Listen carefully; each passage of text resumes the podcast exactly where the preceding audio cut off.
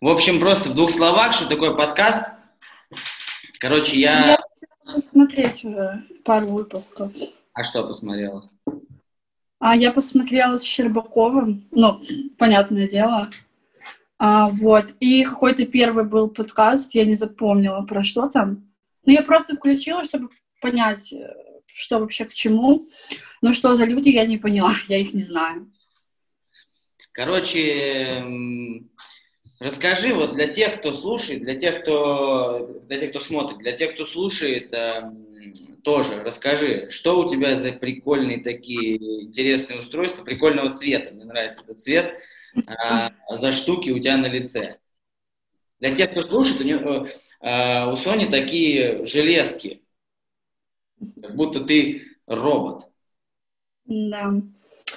Ну, если в двух словах и простыми словами объяснять, там не всякими научными, то у меня синдром Крузона. Это заболевание, при котором не растут кости черепа, но растет мозг. И, соответственно, от этого все проблемы идут, и кости нужно раздвигать со временем специальным оборудованием специальным. А, когда я была маленькая, то есть 13 лет назад, в 4 года, когда мне было, вот таких вот оборудований не было. Были совершенно другие, и ставили, что могли. И на тот момент, я родилась в 2003 году, и вот на тот момент только-только начиналось вот это вот все обучение этому всему. А, и ничего еще толком не умели, не могли ставить диагнозы. Я, то есть, родилась в очень маленьком городе, и тут вообще не могли поставить диагноз, пока моя мама не залезла в интернет, мне так и не поставили бы диагноз. И то поставили слишком поздно, ну, настолько поздно, что вот я теперь не вижу одним глазом. Вот. Но могло быть и хуже. Если бы вот еще позже бы сделали, то могла бы вообще не видеть или не слышать. Какой Поэтому город? мне еще вовремя успели все сделать. Какой город? Златоуст. Это где? Это рядом с Челябинском. Там в двух часах езды от Челябинска. И э, вообще немножко подробнее расскажи про вот, это, вот этот недуг, это заболевание, этот синдром, причины его возникновения, как вообще он получается, как часто он возникает. Вообще это очень редкий синдром. А, то есть в моем городе только два человека с таким синдромом. Это я и есть еще девочка, по-моему, с таким же синдромом. А, этот синдром, он непонятно откуда появляется, так еще и не узнали, откуда он берется. Но, как считают некоторые врачи, а, мы живем на Южном Урале, и тут мы еще живем рядом с городом Кыштым, тут э, выбросы очень нехорошие происходят, тут, там перерабатывающие заводы, э, шлакоблоки, и у нас повышенная радиация на Южном Урале. А, и кто-то предполагает, что это из-за радиации такое случилось. Кто-то предполагает, что у кого-то из моих родителей был ген этого синдрома. Это возможно вполне, потому что я не знаю э, линию своего отца. Вот, поэтому, возможно, у него есть какие-то э, гены, потому что на внешний вид как бы не скажешь о том, что у него какие-то есть проблемы вот с этим всем. Когда ты вот начала вообще, вот как проходил уже твое... Понятное дело, что ребенком, там, да, там 4, 5, 6 лет ты мало чего понимала. А вот когда ты начала понимать, э, как вот вообще появилась э, на твоей голове вот эта штуковина? А, ну, началось все вообще с того, что я родилась очень большими глазами, то есть вот это последствия уже второй операции именно на голову, и сейчас это не выглядит так страшно, но когда вот я родилась, у меня был немного искривлен череп, и глаза были очень большие, то есть, ну, никто не мог понять, почему. Вроде по здоровью я как бы нормально, ну, первое время, то есть, как бы мозг ни на что не давил, и все было хорошо. А потом, когда я начала расти, когда я начала ходить и говорить, сначала мне поставили синдром Дауна, а потом, когда началось у меня развитие, я начала говорить по возрасту, ходить, там, рисовать, то есть вот все вот эти вот процессы начали происходить, врачи поняли, что это не синдром Дауна, и никаких признаков этого синдрома нет, что они ошиблись. И вот начали копать все глубже и глубже, и вот уже подошло время к моим четырем годам, и я прихожу на площадку на детскую, а дети на меня вот так вот смотрят в шоке, потому что у меня большие глаза, и они не понимают, кто я. То есть это выглядело, будто я инопланетянин. У меня вот такое было лицо, типа вот такая большая голова, вот такое коротенькое маленькое личико и большие два глаза. И я, типа, сажусь в песочницу, а дети просто из песочницы выходят, бегут к родителям, кто-то плачет, кто-то просто тычет пальцем, и я не понимаю, что происходит, почему так происходит. И я начала задавать вопросы маме, то, что, ну, почему дети так на меня реагируют, потому что я даже не замечала этого всего, то есть, ну, 4 года ребенку, что ну, я подойду к зеркалу и посмотрю, такая, блин, по-моему, что-то не так. Типа, нет, я думала, что я обычный ребенок, и со мной все хорошо. И потом моя мама, они, она залезла в интернет и начала просто забивать эти признаки моей болезни. Я начала вот в 4 года падать в обмороке. У меня начало падать очень сильно зрение, слух, то есть какие-то странные происходили вещи. Она просто забила в гугле симптомы и вылезла первое, это синдром Аперта. Это похожая болезнь, как и синдром Крузона, очень сложные слова, я знаю, но это просто похожая болезнь. Там тоже а, деформация черепа, но у синдрома Крузона именно они не растут, кости эти, ни, ни при каком, никаким образом. А, и мы поехали в Москву, чтобы уже уточнить точный диагноз к специалистам. Мы к ним приехали, они такие, блин, вам уже 4 года, у вас уже просто уже глаза вот очень, очень большие, мозг начал их вытеснять, вам нужно срочно ложиться, нужно срочно делать операцию. И мне поставили первый дистрактор в 4 года, он выглядел абсолютно не так, он был вовнутрь, внутри, и снаружи торчали только 4 4-сантиметровые палочки, вот как рожки, вот тут вот и вот тут по бокам. И я, то есть, закрывала это все просто косынкой, мне исправляли череп, и визуально я начала улучшаться. И дети со мной начали уже как-то общаться, коммуницировать, а, разговаривать. И как бы все пошло получше, чем было до этого. А, и потом через 4 месяца у меня загноился этот вот дистрактор, тело начало отторгать его, и мне его сняли экстренно, потому что больше нельзя было его носить. А, и получается, вот все, мне сняли где-то 5-4 года дистрактор. Все, я начала ходить там в школу-сад, потом пошла в школу, и вот все вот эти моменты, то есть как бы все было хорошо, просто часто болела голова, там, ну, плохое зрение, но об этом нас и предупреждали, что так и будет, это такой синдром. Мы такие, ну, ладно, хорошо. И мы в 13 лет поехали совершенно случайно мимо Москвы. Мы должны были поехать в Сочи на отдых, но поскольку не было билетов от нашего города напрямую до Сочи, мы поехали через Москву, и в Москве у нас была стоянка где-то 6 часов между двумя поездами, просто перерыв. И нам пришла очень классная идея в голову заехать в мою больницу, где меня лечили, на консультацию. Мы туда приехали, меня посмотрел врач и такой, типа, блин, вы не видите, что у вас происходит с лицом, вам нужна еще, нужна еще одна операция из-за того, что я не доносила предыдущий дистрактор два месяца. Мы просто в шоке, не понимаем, что происходит и как вообще такое возможно, потому что нам обещали, что будет один дистрактор, и все, я буду жить счастливой жизнью. И просто начал мой врач вот так по, по фактам раскидывать, что вот у меня зрение ужасное, слух ужасный, а, один глаз больше другого, челюсть впавшая, типа, ну вы что, этого сами не видите? А я как бы вот в 13 лет, это начинается такой вот, типа, подростковый какой-то возраст, когда ты смотришь в зеркало и думаешь, блин, наверное, что-то со мной не так, появляются комплексы, какие-то вот проблемы. А, и я начинала в тот момент задумываться по поводу себя, то, что, типа, блин, может, со мной что-то тоже не так, но потом я как-то быстро на это забила, и все. И вот тут мне говорят опять, что нужно делать, надо собирать деньги. В итоге мы просто вот с такими головами едем в Сочи, отдых вообще не удается, потому что мы постоянно думаем про эту операцию.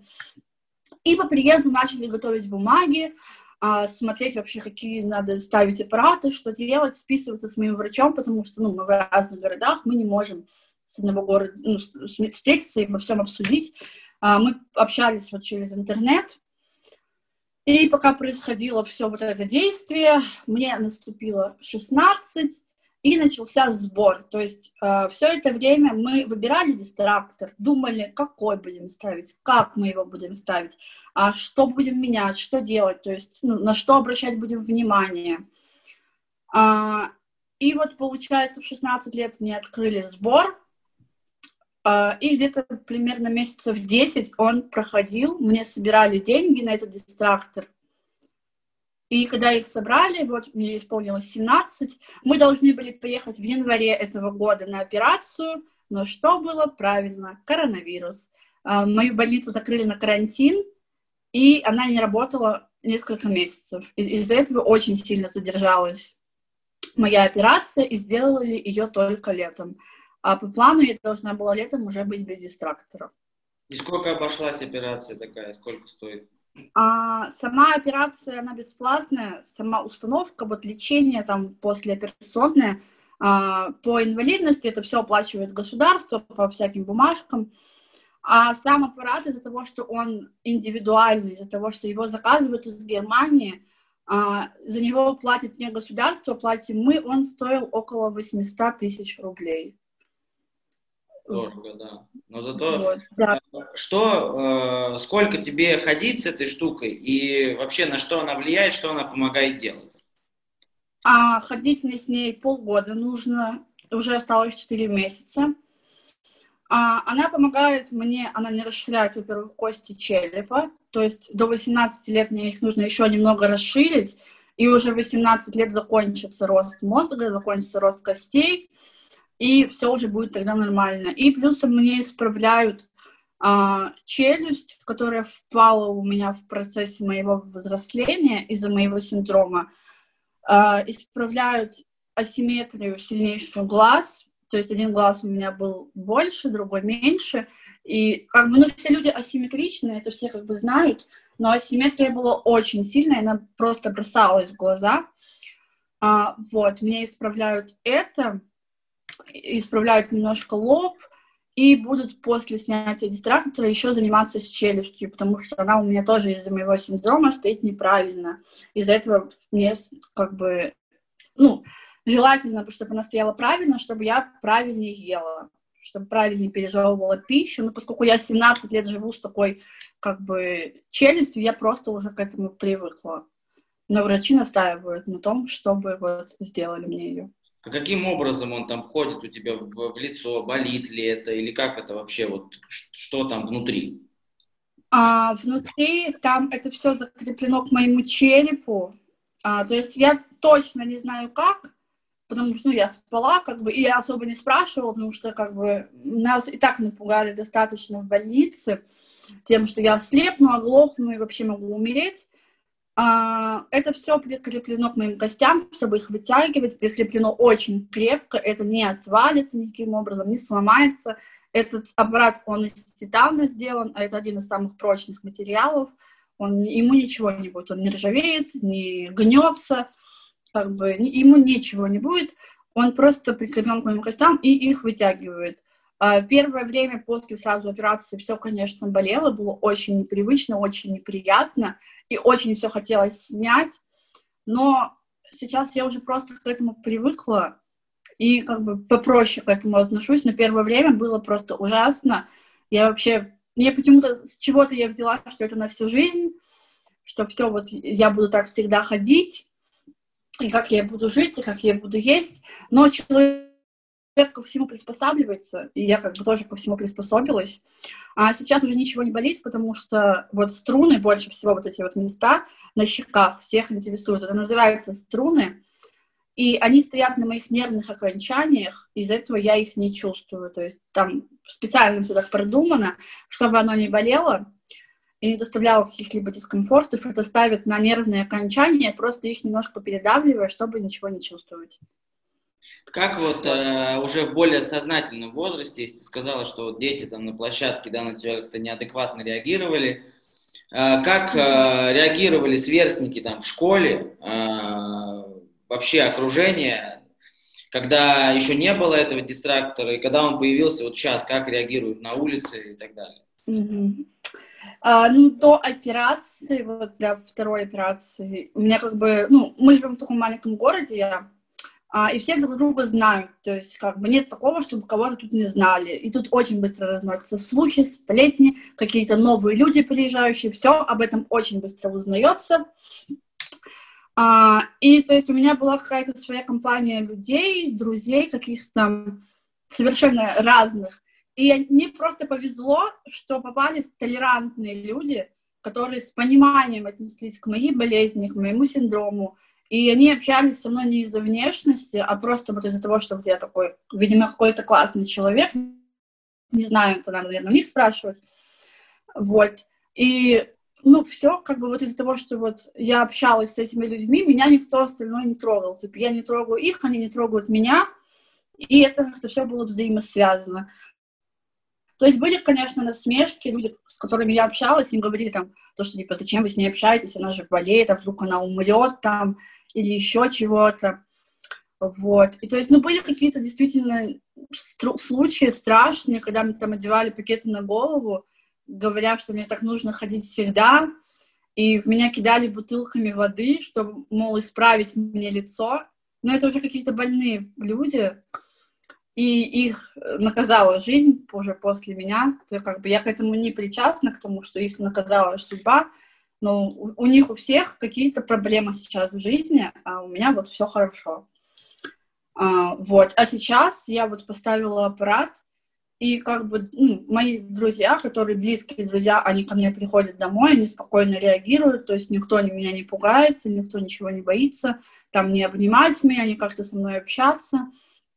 Вот, и спокойно я гуляю. Прохожие, конечно, все реагируют просто по-разному, а кто-то старается не смотреть, но все равно как-то из-под тяжка смотрит, потому что интересно. Кто-то просто вообще не скрывает своего шока и просто с открытыми ртами стоят и смотрят, там оборачиваются вслед. Из машин вот так выглядывают и смотрят. То есть, ну, очень много таких случаев. А, иногда бывает, что люди подходят ко мне, но это более такие пожилые уже люди. Вот три случая было, когда ко мне подходили, прямо спрашивали, что это у меня такое на лице, для чего это, не больно ли мне, ну, вот такие стандартные вопросы, там, как я сплю, как я живу, а, вот, а так вполне спокойно, то есть, ну, не было такого, чтобы мне кричали там что-то оскорбительное вслед, там, чем-то забрасывали, то есть такого не было, все спокойно, просто в основном люди смотрят и спрашивают, и все. Я наткнулся на тебя вообще как, я очень редко захожу в ТикТок, Вообще очень редко. Но когда вообще мне нечего делать или скучно, я туда захожу, что-то листал тоже, и мне в рекомендациях попало одно из твоих видео, где ты рассказываешь, как ты пьешь. Да, это самое популярное видео. Оно набрало 11 миллионов просмотров. И э, я пробил, что я тоже, ну, я понимаю, что, наверное, так же, как и все. Вот, но ну, ты да. в такой, в такой комичной форме ответила, видимо, всем этим комментаторам. Что типа... Просто я вообще не ожидала... Типа, я знаю, что э, я изучала ТикТок, во-первых, я изучала Инстаграм, и я работаю с Инстаграмом, э, но в ТикТоке я до этого просто сидела и изучала его. И я знаю, что люди там очень любопытные, и если найти какую-то тему, которая залетит, и просто разлетится по всем людям, если у людей будет вопрос, то тогда они заинтересуются, будет интерес, будет спрос, и тогда уже это все зайдет. И так получилось случайно просто, что вот мой видос, мои видосы залетели, у людей появились вопросы, и, ну, то есть вот и все. Что ты планируешь делать с этим, с такой, ну, там, она популярность сейчас будет только расти, потому что я смотрю, там, ты выкладываешь новые видео, люди пишут много комментариев, подписываются, ставят лайки, Какая у тебя вот цель, потому, ну, вот этой, этой популярности, что ты хочешь сделать? Просто стать популярной, заработать много денег, либо, ну что, вот какая у тебя мысль вообще по этому поводу? Ну, про деньги, это немножко не про меня, потому что я, ну, и до ТикТока зарабатывала сама, и поэтому я все-таки появилась не из-за денег, а из-за того, что у меня... Э, я как-то сидела накануне в ТикТоке до того, как снимать туда. И там мне попался видос про то, что девочка очень красивой внешности, то есть она здоровая, у нее там ровные глаза, красивые большие губы. А она сидела и говорила о том, что она себе не нравится, она не может подойти к зеркалу, посмотреть на себя. И мне стало так из-за этого обидно, но я типа не знаю, я вот такой человек, который мимо такого вообще пройти не может. Типа я борюсь со своими какими-то комплексами, а, болезненными, то есть на фоне моей болезни у меня происходят новые и новые комплексы, и я пытаюсь с ними бороться, и как бы вроде как получается, а вот тут девочка, у которой действительно все хорошо, она действительно красивая, и она вот с этим бороться не может. И когда я выложила видео, мне человек 10 написал, в основном это были девочки, что они, правда, не могут подходить к зеркалу, смотреть на себя, у кого-то лишний вес, у кого-то прыщи, у кого-то там, не знаю, волосы какие-то не такие. То есть у всех какие-то проблемы, и они вот смотрят на меня, что вот у меня дистрактор, а до дистрактора у меня не было, то есть, э, ну, все равно были проблемы, был большой глаз, впавшая челюсть, и все равно я снимала всякие видео смешные в Инстаграм, но я снимала это для друзей, не для популярности, то есть я ни у кого ничего не покупала, ни рекламу, никак, никаким образом себя не продвигала, то есть это все было просто для друзей. И как бы люди потом начали заходить в мой Инстаграм, видеть, что и до операции как бы я ну, не, не скрывала свою внешность, а, а наоборот как-то старалась найти какие-то изюминки, как-то преподать себя хорошо. И для многих это стало толчком. И мне вот вчера пришло очень приятное сообщение о том, что у девочки опускались руки, она зашла в ТикТок, увидела мое видео в рекомендациях, и у нее поднялись руки, она показала это видео всей своей семье, и я их вдохновила. И вдохновлять кого-то — это очень прекрасно. Я в ТикТоке, наверное, больше за тем, чтобы вдохновлять людей на то, что если у них все хорошо, то нужно этому радоваться и находить плюсы вообще из любой ситуации, потому что даже я смогла найти плюсы вот из своей вот такой ситуации. А почему тогда люди не, не смогут найти эти плюсы из каких-то своих ситуаций? Поэтому в ТикТоке я, наверное, больше за тем, чтобы мотивировать людей и помогать им принимать и любить себя, потому что я считаю, что это самое главное, что может делать человек, это любить себя в первую очередь. А чем ты вообще занимаешься? Ты учишься в школе или закончила школу? Работаешь где? Вот вообще, чем ты занимаешься, чем хочешь заниматься дальше? А, я учусь в одиннадцатом классе, вот я перешла, учусь пока на домашнем обучении, э, потому что так порекомендовал мой врач. А, но до операции я училась в школе. А, и помимо того, что вот я учусь, я э, помогаю, ну как, не то, что помогаю, я обрабатываю фотографии, а, я раньше я обрабатывала за деньги видео, вела какие-то коммерческие аккаунты, но сейчас я этим не занимаюсь, вот из-за операции я как-то перестала после операции этим заниматься, потому что не было как-то времени, я долгое время отходила, а, вот, и сейчас я просто каким-то знакомым за деньги обрабатываю фотографии, ну и свои фотографии там, и все. Ну, а чем там ну, хочешь пойти в институт там? Вот с чем хочешь связать свою жизнь, какую профессию ты бы хотела освоить? А, вообще я пока не знаю, кем хочу быть и кем, куда пойду вообще. Но многие мне как бы, ну, не то что подталкивают, а просто советуют мне рассмотреть такую отрасль, как психология, а, потому что многие мои знакомые, там, родственники считают, что мне это подойдет. И я действительно изучаю психологию, я читаю книги, смотрю вебинары, и мне это просто не скучно. То есть другие какие-то профессии, там, медицина, пожарные, там, и так далее, а, мне просто скучно на это все вот смотреть. А вот психология — это единственное, что меня как-то завлекает, и я думаю, что, скорее всего, пойду именно на психолога, когда отучусь в школе.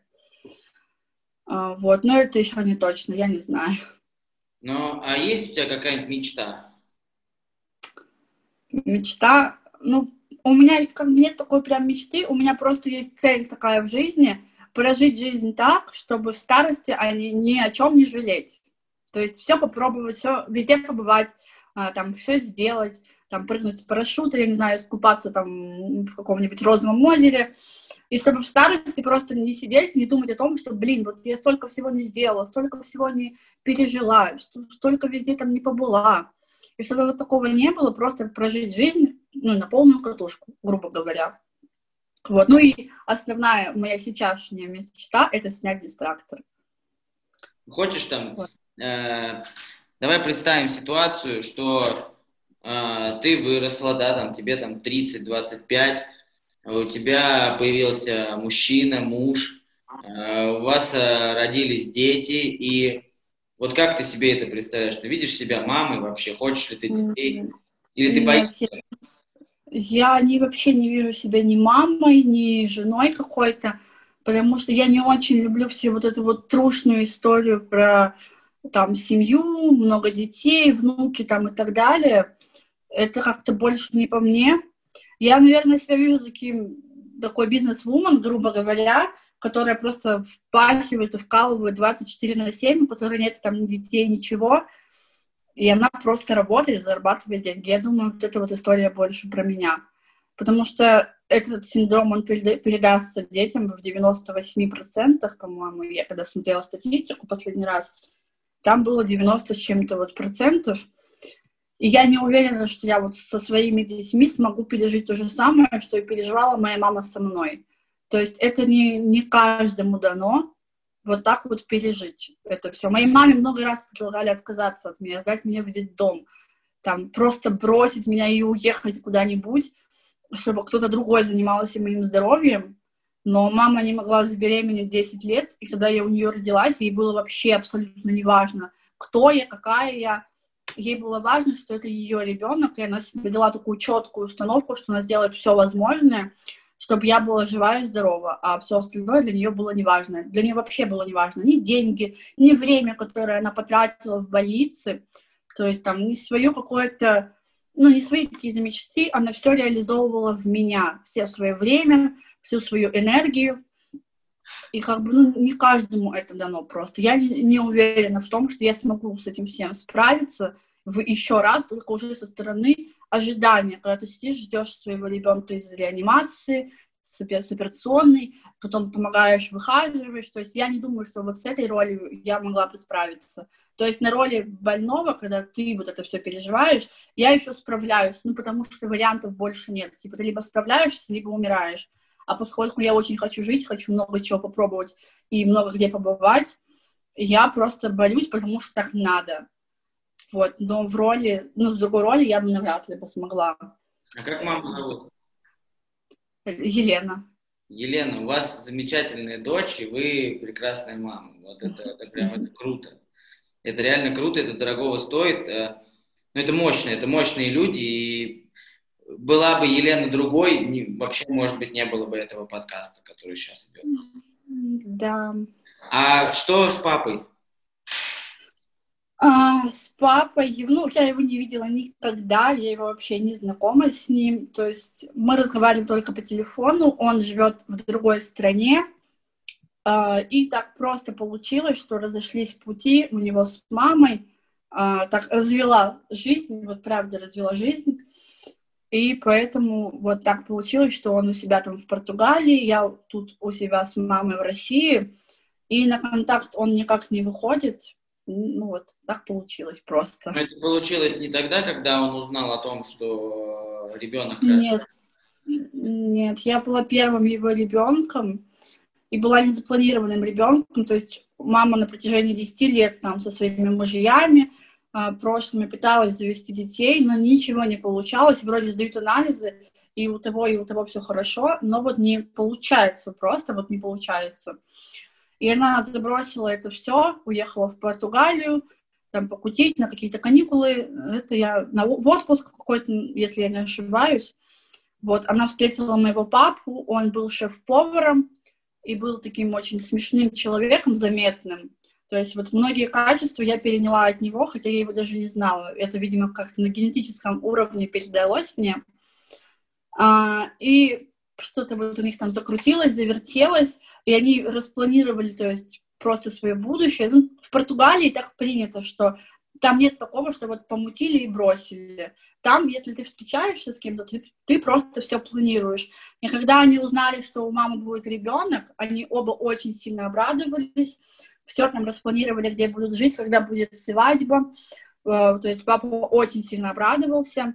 И потом маме нужно было вернуться в Россию за документами, то есть, ну, переоформить себе гражданство, там это, э, собрать какие-то вещи, то есть, ну, она не собиралась же жить в Португалии, она ехала просто на каникулы туда отдохнуть, и в итоге она приехала, у нее на восьмом месяце аппендицит, ей нужно его вырезать, и просто вот так вот ход за ходом какие-то, какая-то череда событий, что вот она не может улететь в Португалию. Потом наступает девятый месяц беременности, ей запрещают лететь врачи, потому что, ну, девятый месяц вот-вот рожать, а она куда-то полетит. В итоге она рождает меня, рожает меня, да, правильно, рожает меня, а, и появляются проблемы, то есть у меня, у меня заболевание, нужно понима- понять, что такое со мной, меня начинают водить просто по всем врачам возможным, кому меня только вообще не сводили, я не знаю, по всем просто врачам, потому что они могут поставить диагноз, и они там созванивались как-то с отцом, у них был номер друг друга, они созванивались, и вот я когда подрастала, научилась говорить, как-то ходить, а года, наверное, в четыре, вот перед первой операцией, мы поговорили с ним, то есть мама переводила наш диалог, он там спросил, там, как у меня дела, как я живу, и все, после этого пропал вообще номер, пропала связь, и мы пытались как-то его найти, он нас как-то пытался найти, но интернета тогда не было, или он только появлялся, я не помню, какие это были года. Год 2015, наверное, 2016, ой, 2005-2006 год, где-то так. И то есть тогда интернет был не особо распространен, и так, у меня разряжается телефон. А, когда не было это всего распространено, и они не смогли найти друг друга, потом у меня началась первая операция, потом последующие уже там по зрению, и то есть все, контакт был потерян, и мы до 12 лет отправляли конвертом мои фотографии, то есть мама в течение года меня фотографировала, и на день рождения отправляла ему конверт за год, как я, типа, росла, вот как фотоотчет. И в 12 лет пришло письмо о том, что э, человек, которому вы отправляли письмо, больше не живет, поэтому адрес у дома продается, он пустой. Uh, вот. И мы поняли, что там больше никто не живет, и что смысла туда отправлять фотографии больше нет. И мы как-то забросили это дело. И потом маму где-то лет в 13 случайно нашел э, брат моего отца в Фейсбуке вроде бы.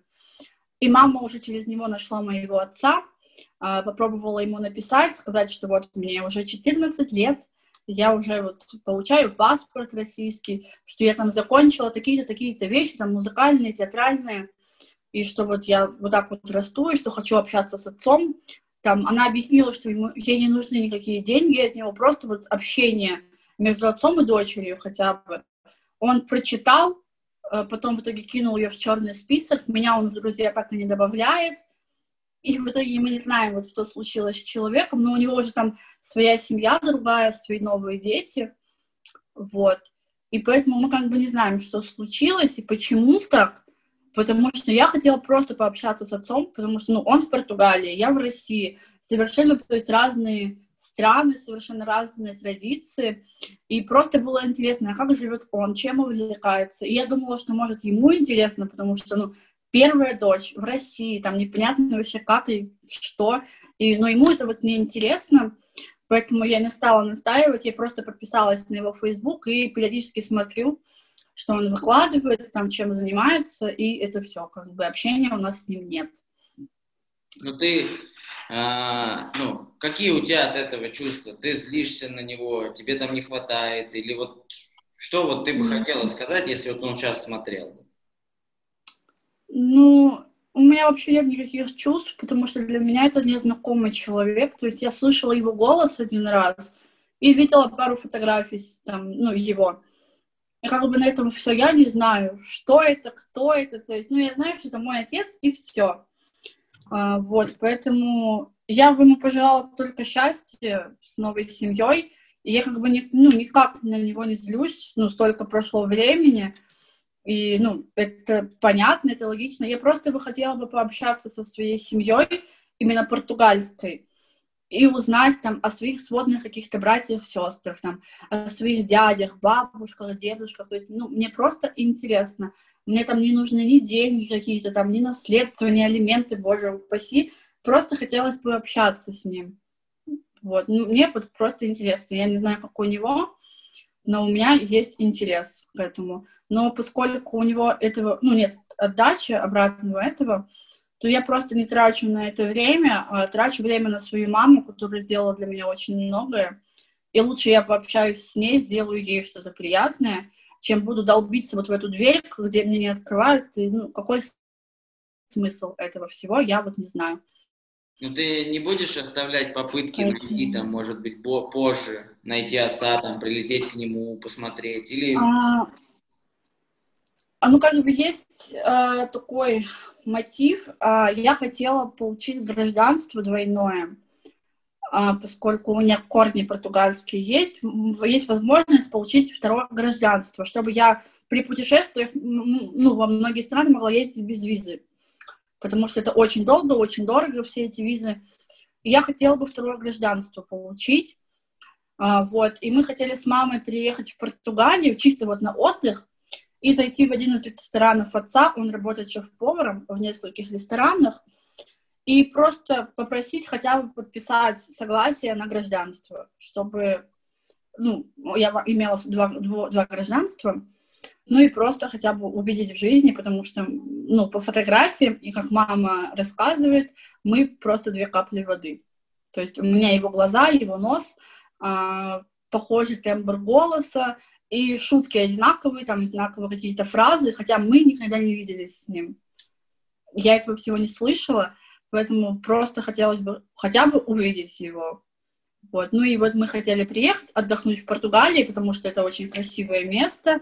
И мама там жила какое-то время, путешествовала, она знает, куда идти, она хочет мне много вещей показать, как они вместе путешествовали, когда я была в животе у нее, там, во всякие эти места рядом съездить. Ну и вот заодно заехать к отцу, чтобы вот показаться, что вот привет, я вот выросла, вот мама возрастила, вырастила, выкормила, и ну, можно хотя бы подпись от тебя, чтобы получить гражданство. Второе, чтобы я хотя бы могла путешествовать, потому что он очень любит путешествовать. И, видимо, это тоже мне передалось от него. Я тоже люблю путешествовать. И я надеюсь, что он поймет меня, поймет, что такое визы, и поймет, как мне облегчить его подпись для того, чтобы дать мне второе гражданство. Я надеюсь, что все будет хорошо при любом раскладе. Время расставит все на свои места, и ну, все будет так, как должно быть при любом, при любом раскладе. А, у нас есть такая типа рубрика, но она не рубрика просто, называется «Разговор с самим собой», и так как я, я вообще считаю, что э, сильную личность и по-настоящему глубокого человека отличает возможность поговорить с самим собой, не раздавать советы другим, а реально наедине с самим собой себе что-то сказать. И ко мне приходят именно такие личности в подкаст. Ну, по крайней мере, на это надеюсь. И рубрика заключается в том, что вот представь, что я, вот твой телефон, в который ты сейчас смотришь, это ты 75-летняя. Вот что бы ты себе сказала 75-летней? Ой, ну это достаточно сложный вопрос, сложная тема. Но я надеюсь, что я 75-летняя исполнила все свои обещания себе, по принятию себя, во-первых, в любой вообще, в, в, в любом э, возрасте, в любой внешности. Э, вот, надеюсь, что я прожила жизнь так, как хотела, весело и ярко, чтобы в старости они не жалеть. И еще такой вопрос, может быть, а, а вот с этим синдромом, который у тебя, вообще есть ли какая-то статистика, как долго люди живут с ним, или вот после, когда ты снимешь эту штуку, все будет хорошо? Или есть какие-то опасения? Это у всех индивидуально, потому что мозг у всех разный, и то есть как он растет, так у всех все и происходит. А мне очень повезло, во-первых, что во время нашли нужного человека, нужного врача, который все мог э, исправить, совсем помочь. Э, но пока по моим личным прогнозам, по моему личному здоровью, у меня то есть все хорошо, есть то там проблемы с, э, с позвоночником, там всякие искривления, но это не критично, с этим жить можно, то есть остального чего-то нет, то есть с плохим там зрением, с плохим слухом все равно люди живут, а, и пока, по, судя по моему здоровью, а, ну, лет до 50 точно проживу, а там уж как пойдет.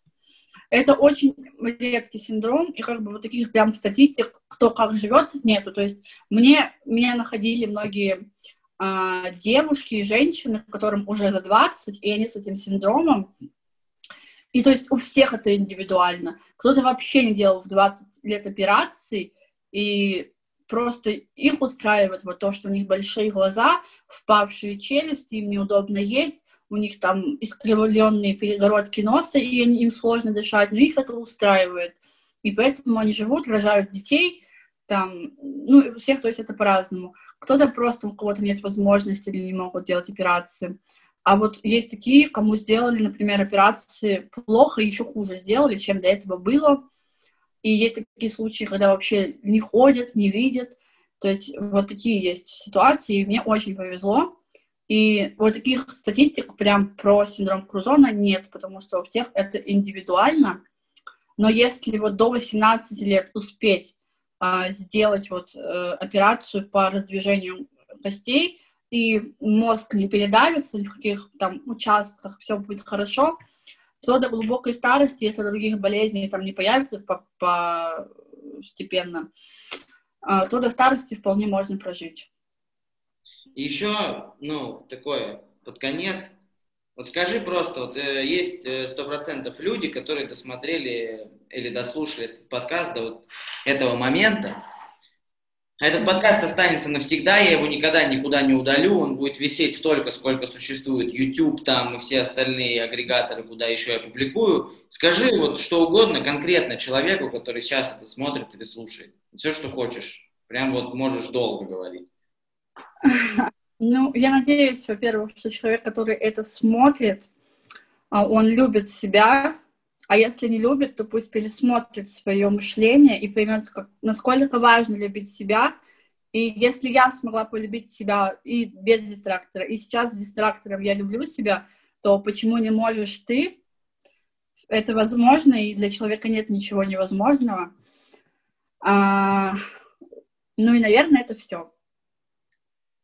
Как бы цель моя просто вот пребывание в интернете — это помочь людям научиться любить себя на собственном примере. Вот, поэтому, наверное, я и скажу самое вот главное, что я несу в массы. А, мне от себя скажу, такое резюмирую. Мне очень понравилось с тобой общаться. Ты прекрасный собеседник, прекрасная девушка, с тобой очень интересно. И вообще разговаривал бы многие десятки часов, и ты очень разносторонне развита. Спасибо большое твоей маме за то, что ты такая есть, и я думаю, я буду дальше за тобой следить. Для всех, кто смотрит, слушает, я оставлю ссылки в описании там, на страницу ТикТока, Инстаграма, ВКонтакта, все, что есть, я обязательно тебе напишу, ты мне скинешь, я добавлю. А, от себя хочу сказать, люди, просто я э, часто сталкиваюсь с людьми, так называемыми, с ограниченными возможностями, да, у нас в стране так называется, и каждый раз убеждаюсь в том, что это люди с безграничными возможностями на самом деле, и ввиду того, ввиду вот своих недугов, они обращают внимание на более важные вещи. И я всегда поражаюсь колоссальной силе, колоссальному желанию даже сделать не лучше себе, а желанию сделать лучше другим и сделать жизнь вокруг себя лучше в своем городе, в своей компании, в своем дворе, школе и в стране в целом, а, люди, которые никогда ничего не требуют от жизни и рады тому, что у них есть. И я всем советую, кто это смотрит и слушает, жить так же, потому что неважно, какая на вас куртка, неважно, на какой тачке вы ездите или сколько денег у вас в кармане. В первую очередь вы люди, и надо оставаться человеком, получать удовольствие от каждой секунды, прожитой на этой планете, потому что, блин, это удивительно. Жизнь вообще обалденная штука, реально обалденная. Каково, куча должно было произойти факторов, чтобы вот мы сейчас сидели и с тобой общались там с помощью зума того же. Радуйтесь да. жизни. Я надеюсь, что твой пример э, покажет людям, что можно жить, можно радоваться жизни, ничего не требуя и не опускать руки. Блин. Я тоже очень надеюсь.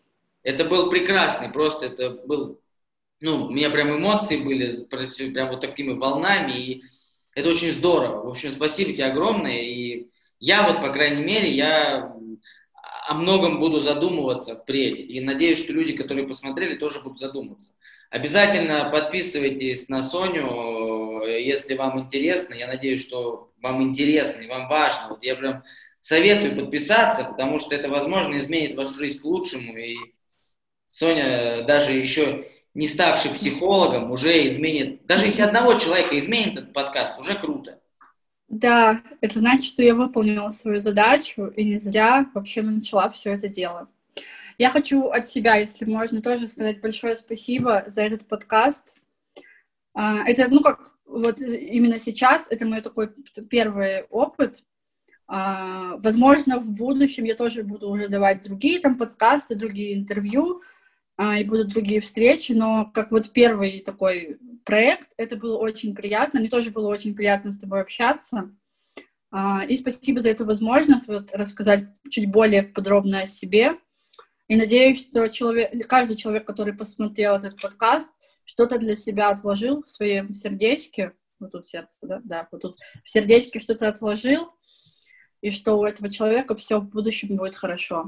Спасибо тебе большое за эту возможность. Мне очень приятно. Ребята, кто смотрит, подписывайтесь на канал, если хотите. Если не хотите, не подписывайтесь. Если хотите, пишите комментарии. Не хотите, не пишите. Вообще делайте все, что угодно, потому что вы свободные люди. Вы можете выбирать, это очень важно. А, Соня, еще раз спасибо тебе огромное. Это был э, виноградный подкаст. Э, всем пока.